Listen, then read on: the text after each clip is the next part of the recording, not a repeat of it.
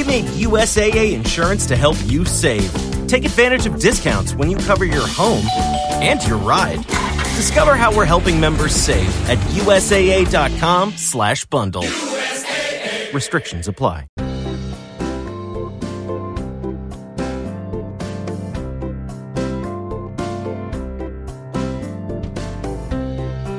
Esto es A Pie de Pizarra, un podcast de Emilcar FM. Hoy es 17 de septiembre y este es mi capítulo 34. Bienvenidos.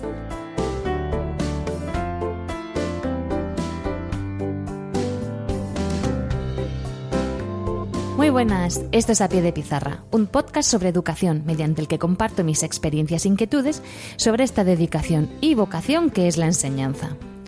Mi nombre es Raquel Méndez este año soy tutora de sexto de primaria y soy la presentadora de este programa, donde vais a escuchar mi voz contando mi día a día como maestra de la escuela pública. ¡Empezamos!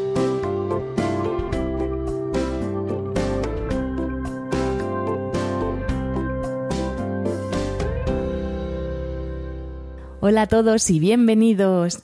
Bueno, espero que hayáis pasado todos un gran verano lleno de aventuras, diversión y sobre todo mucho descanso que, hace falta siempre.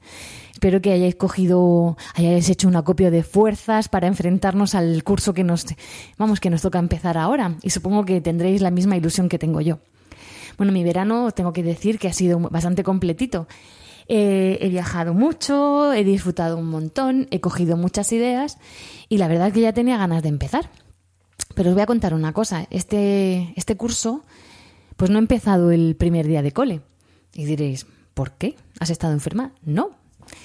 En, bueno, la Consejería de Educación de la región de Murcia ofertó unas plazas para realizar un curso en Cardiff, en Gales. Era de, para hacer un, bueno, basado en la metodología CLIL, C-L-I-L, que significa Content and Language Integrated Learning. En español es el AICLE que es aprendizaje de un idioma en el currículo integrado. ¿Qué es esto? Pues bueno, el curso se supone que es el CLIL, se trata de ver el aprendizaje de otra lengua como una herramienta de comunicación y no como una simple asignatura. Pero bueno, no os voy a hablar de la metodología CLIL en este podcast, que sí que la verdad que, he cogido muchísimas ideas del curso que hice allí mm, para, para trabajar pues tanto el aprendizaje del inglés pero que esas mismas actividades se pueden traspasar a un aula de, primaria o a un aula de, compensatoria pues para trabajar el aprendizaje del castellano, que muchas veces decimos, ¿cómo puedo hacer esto divertido para que mis alumnos adquieran más vocabulario o más destrezas en la comunicación o mejorar la expresión oral y escrita? Bueno, pues a través de estas actividades. Pero como he dicho, eso será en próximos episodios. Ahora lo que quiero contaros es, eh, bueno, los tres últimos días de esa experiencia en Gales, que os tengo que decir que ha sido maravillosa no solo ya por el aprendizaje en sí de, de, los contenidos que se trabajaban en el curso, sino por el maravilloso grupo humano con el que me he ido. He conocido a otras maestras de la región de Murcia, fuimos 20, bueno, 19 chicas y un chico, y la verdad que ha sido, bueno, increíble. No solo por estar allí, sino por compartir pues estilos de trabajo y cómo funcionaban otros centros. Bueno, voy a centrarme que siempre me pongo a divagar. En fin, el curso era durante dos semanas y los tres últimos días teníamos asignadas visitas a centros escolares de Gales, de, ya cerca de Cardiff. A mí me tocó un colegio que se llama Birchgrove Primary School. Y estaba a un rato largo de donde yo me, me alojaba. Bueno, fui allí el primer día y nada más entrar fue una oleada lo que recibí, pero de, de felicidad y, y, de ansia por meterme en las clases, por aprender, porque ya solo el centro, la decoración que tenía, no es porque estuviera súper bonito decorado, sino porque estaba decorado con los trabajos de los alumnos, con retos, con proyectos. Y eso me llamó muchísima la atención y estaba deseando saber eso de dónde venía, porque no se veía cosas que habían hecho los maestros, sino eran trabajos de los alumnos. Bueno, nos recogió la directora y una chica que es la, que se encargaba de darnos la bienvenida y nos dirigió a las cuatro maestras que nos tocó, pues a distintas aulas. Bueno, la verdad que tuve la, tuvimos la suerte de poder ver cómo trabajaban desde infantil hasta sexto de primaria. Y yo al final del tercer día mm, me iba llorando de envidia y de pena porque yo me quería quedar allí. Bueno, os voy a contar. Más o menos la organización del centro. Allí los maestros no son por concurso oposición, sino son por contrato. Y es eh, la directora o el director de cada centro quien eh, gestiona los contratos nuevos del profesorado. ¿De acuerdo? Eh, ese profesor que va a formar parte de la nueva plantilla no se le contrata porque sí. Si tiene referencias, se piden referencias al centro anterior y si no, eh, bueno, pues siempre hay que empezar desde cero en algún momento, ¿no? Bueno, cada maestro que es contratado tiene un periodo de prueba de un año académico en el que será evaluado, tanto por dirección como por el resto de los compañeros. Si los resultados no son los adecuados porque no sigue la, línea metodológica que se quiere desde el centro, pues no se le renueva el contrato. Si por, otra parte o por el contrario, eh, pues va con la línea metodológica del centro, sigue ahí. Tengo que decir que si en algún momento no se está contento con el trabajo de esa persona, pues se rescinde el contrato y se contrata a otra persona. Se puede contratar a mitad de curso también según las necesidades del centro. Se les evalúa cómo es su metodología, la capacidad de trabajo que tienen y luego la coordinación con los compañeros. ¿Vale? Porque se intenta que todos tengan la misma línea metodológica, que se coordinen fenomenal para dar una seña de identidad, de identidad al centro. Bueno, la directora del centro al que yo fui, pues ha viajado por toda Europa ha cogido ideas de todos los países donde los resultados académicos son los mejores y entonces ha hecho suya eh, la metodología que quiere y ella lo tiene clarísimo. Con lo cual ha, ha, hecho cursos de formación para su profesorado donde se han apuntado todos, porque el que no se apunta va a la calle. Entonces, sin excepción, desde infantil hasta sexto de primaria, todos los maestros se han formado en la, en la misma línea metodológica. Una de las cosas que me gusta de, este, de estos centros, porque luego comentándola con otras compañeras, pues era igual en todos los sitios, es que allí, eh, bueno, cada profesor se especializa en un nivel, ¿vale? Por ejemplo, el de segundo, pues tiende a ser siempre el especialista de segundo, para poder ahondar y especializarse en esas edades. Pero si desde dirección se ve que una persona se está acomodando en su puesto de trabajo, se la cambia automáticamente a otro nivel para que siempre tenga un reto a la hora de enfrentarse a la enseñanza de los alumnos. Entonces, una persona que ha estado toda su vida en sexto de primaria se les puede enviar a infantil, a primero, a segundo, pues, bueno, en función de lo que piense la directora. O si se ve a una persona que tiene, que a lo mejor que está en primero, pero tiene unas cualidades que puede venir bien a un sexto que tiene unas peculiaridades específicas, pues se hace el cambio y se pone a esa persona en un, en un curso mayor. Con lo cual, ahí todo el mundo se deja la piel para hacer su trabajo lo mejor posible. Eso, eso es una idea que a mí me encantó. Con lo cual, todo es muy dinámico. Bueno, voy a explicar cómo se organizan los centros, porque eso fue lo que más me impactó a mí. El centro se suponía que no era muy grande, yo me quedé flipada, yo no grande. Cada nivel, bueno, eran dos, dos cursos por nivel, ¿vale? Y entonces, entre cada aula había el aula, por ejemplo, de primero A y el aula de primero B. Y en medio de esas dos aulas que no tenían puertas, había un espacio común donde los niños se mezclaban, ¿vale? Es como que no había límites en el espacio. Pero no solo en primero, sino que en infantil, en segundo, en tercero, en cuarto, en quinto y en sexto. Hay dos aulas, pero las aulas tienen un espacio común donde los alumnos pueden ir a trabajar determinados contenidos o a investigar eh, o trabajar en pequeños grupos. Bueno, cada aula tiene 30 alumnos. Pero la peculiaridad es que no es un profesor para 30 alumnos, sino que cada una de las clases tiene dos profesores.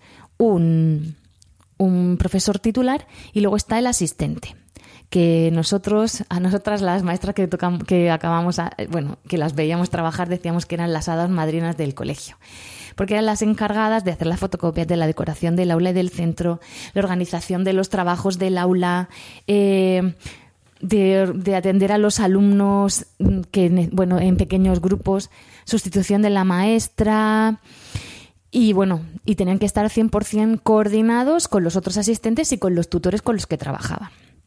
Bueno, no, porque allí los maestros tienen por ley una los maestros entran a las ocho y media, las clases empiezan a las nueve menos diez y salen del colegio a las tres y media los niños, comen allí y todo. Entonces, hasta el segundo recreo, que es a las doce, tienen libre. Una mañana. Así, guay, pero no libre de, ay, no voy a hacer nada. No, no, no. Libre con su paralelo. Y no es libre, es que están trabajando y coordinándose y preparando el trabajo de la semana. Así, el centro se asegura que los niños, tanto de cuarto A o cuarto B, por ejemplo, van a llevar el mismo tipo de actividades en el mismo momento y cada uno le va a dar su toque, pero van a hacer exactamente lo mismo. En ese momento es en el que las asistentes se quedan dentro del aula o entran los especialistas de música, de religión o de educación física. Eh, así, mm, cuando te vas a casa no organizas tú solo contigo mismo, sino que te vas y lo que haces en casa pues es corregir y hacer otro tipo de cosas, pero la organización se hace dentro del colegio. También tienes allí todos los ordenadores las fotocopias es mucho más fácil pues organizarte a lo largo de, de la semana y todas saben lo que tienen que hacer en cada momento. Bueno, el apoyo allí se hace dentro de las aulas, porque esta profesora asistente digo profesora porque la verdad es que el 100% de las assistants allí eran, eran chicas, eh, se encargan de hacer el apoyo diario. O sea, el niño que entra desde las 9 menos 10 hasta las 3 y media tiene una persona dentro del aula que le va a apoyar. ¿Vale? También se utiliza estas assistants porque allí lo que se hace son grupos de aprendizaje. Y diréis, ¿eso qué es? A ver, primero tengo que explicar que las asignaturas en sí no están compartimentadas. Es todo un fluir entre asignaturas.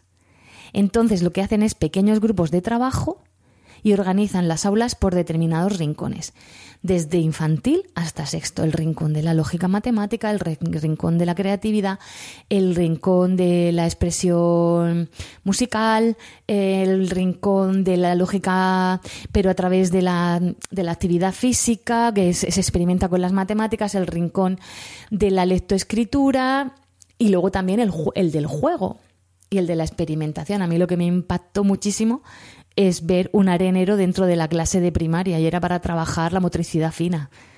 Y bueno, es que es otro, ese es otro nivel.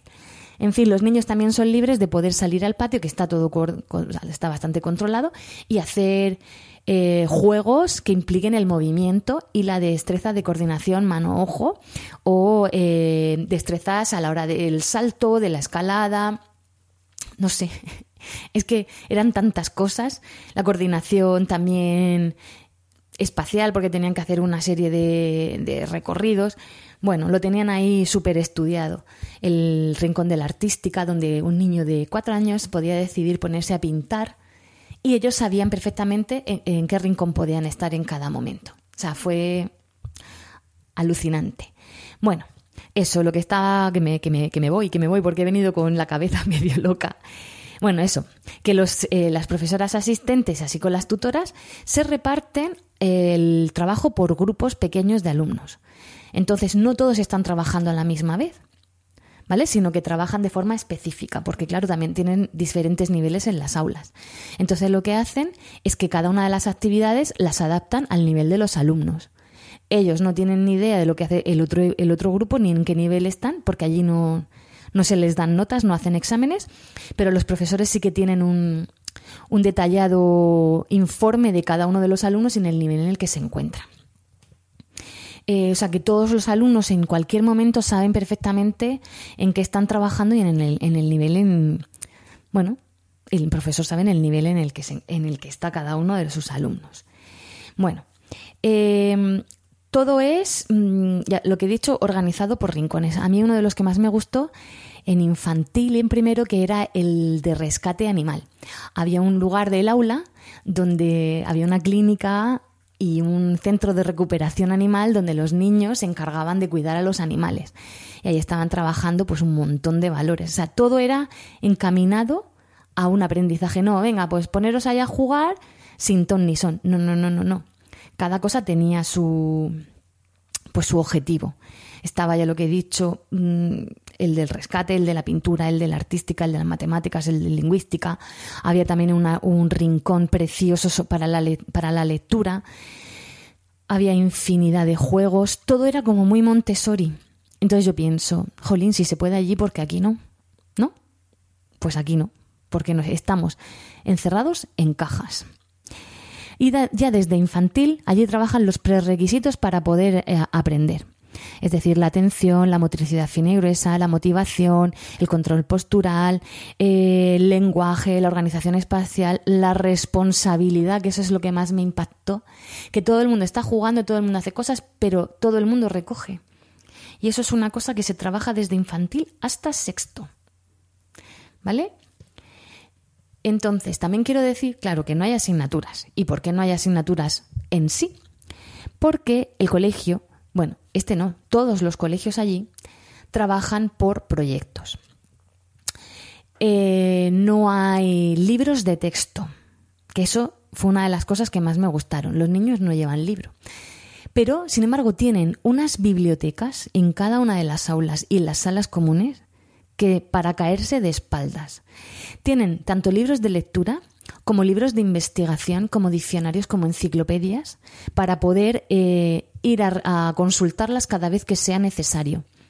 Entonces, ellos trabajan con libros, pero no de texto, sino para libros donde, donde pueden sacar toda la información. Entonces, lo que estaba diciendo de los proyectos. Eh, los proyectos se llevan a cabo durante dos años pero cada nivel tiene cuatro proyectos de los cuatrimestres, digo, de los trimestres que van a tener, tres o cuatro proyectos. Entonces, todo el colegio, desde infantil hasta sexto, se reúne para elaborar los proyectos y para decidir cuáles son los proyectos que se van a llevar a cabo. Entonces, ellos cogen los estándares que van a trabajar, que se tienen que trabajar según el currículo de Gales y, por ejemplo, uno que me encantó, como yo soy tan fan de Harry Potter, en cuarto iban a trabajar el, programa, el proyecto de Harry Potter. ¿Y qué iban a trabajar ahí, aparte de, lengua y literatura y matemáticas? Pues las partes de las ciencias sociales. La astrología. Sí, de los astros. Es que me confundo con astronomía y astrología. Lo que no es del zodíaco, perdonadme. Es decir, todo lo del sistema, de los planetas, el sistema solar, el espacio. Anda que podéis mandarme zascas y podéis corregirme porque ahora mismo me he quedado en blanco. Astronomía será, ¿no? Sí. Bueno, el caso que trabajaban todo el sistema solar, la formación de la Tierra, los minerales, ¡puf! de Harry Potter. Para fliparlo. Otro de los proyectos era el bosque, ese me encantó. Y bueno, tuvimos la suerte de que pudimos conocer al señor Brown, que era un conejito que habían traído al colegio. Y a, partir del señor Brown, bueno, iban a trabajar todo lo relacionado con el bosque. Y ahí se iban a centrar, aparte del lengua y matemáticas, que eso siempre, siempre, siempre, pues ciencias naturales. Y ese proyecto se centraba más en los estándares de ciencias naturales. Había otros proyectos que trabajaban más el área lingüística, por ejemplo, el de los victorianos porque trabajaban también la literatura de William Shakespeare. Y también en ese también trabajaban bastante historia. Entonces, priorizaban los eh, estándares que querían trabajar en cada proyecto de manera que trabajaran todos a lo largo de todos los proyectos del curso. ¿Qué pasa? Allí no es, venga, el adjetivo, piqui, piqui, piqui, piqui, piqui, piqui, y tenemos que hacer esta, esta actividad de la 1 a la 6 de la página 55. Venga, no. Allí no se trabaja así. Ellos establecen su proyecto y tienen unas actividades que las tienen todos clarísimas de cómo van a trabajar el adjetivo a través del proyecto que llevan en marcha. Pero lo que nos explicaron, no todas las actividades tienen que ser del proyecto, porque si están trabajando una cosa de lógica matemática, a lo mejor no tiene que estar relacionado con la época victoriana. Pero intentan darle un aire. ¿De acuerdo? Entonces, todos saben perfectamente lo que van a hacer en cada momento. Eh, a mí eso, bueno, me fascinó. Lo claro que lo tenían los alumnos. El como dura dos años cada uno de los proyectos, ellos empiezan el curso siguiente con toda la decoración de lo, de lo, que hicieron los niños el año anterior. Y la decoración son la exposición de los trabajos de sus compañeros. Así se pueden hacer una idea de las actividades que van a realizar a lo largo del curso. Una vez que las van haciendo ellos, quitan el trabajo de los anteriores y ponen los suyos. Y ahí es donde entran en juego las hadas madrinas, que son las teachers assistants, que son las que colocan todos los trabajos de, de los alumnos. Em, lo que me impactó muchísimo es que las actividades que van a realizar, muchas de ellas se cogen de los propios alumnos. Y diréis, ¿cómo? Pues mirad, cuando el curso va a terminar, el penúltimo día cogen a los niños que terminan, por ejemplo, segundo y van a pasar a tercero, ¿verdad? Los cogen de su aula de segundo y los llevan al aula de tercero para que conozcan al que va a ser su futuro profesor o profesora. Allí se les explica a los alumnos atención, los estándares que van a trabajar durante el curso siguiente y se los van explicando uno por uno.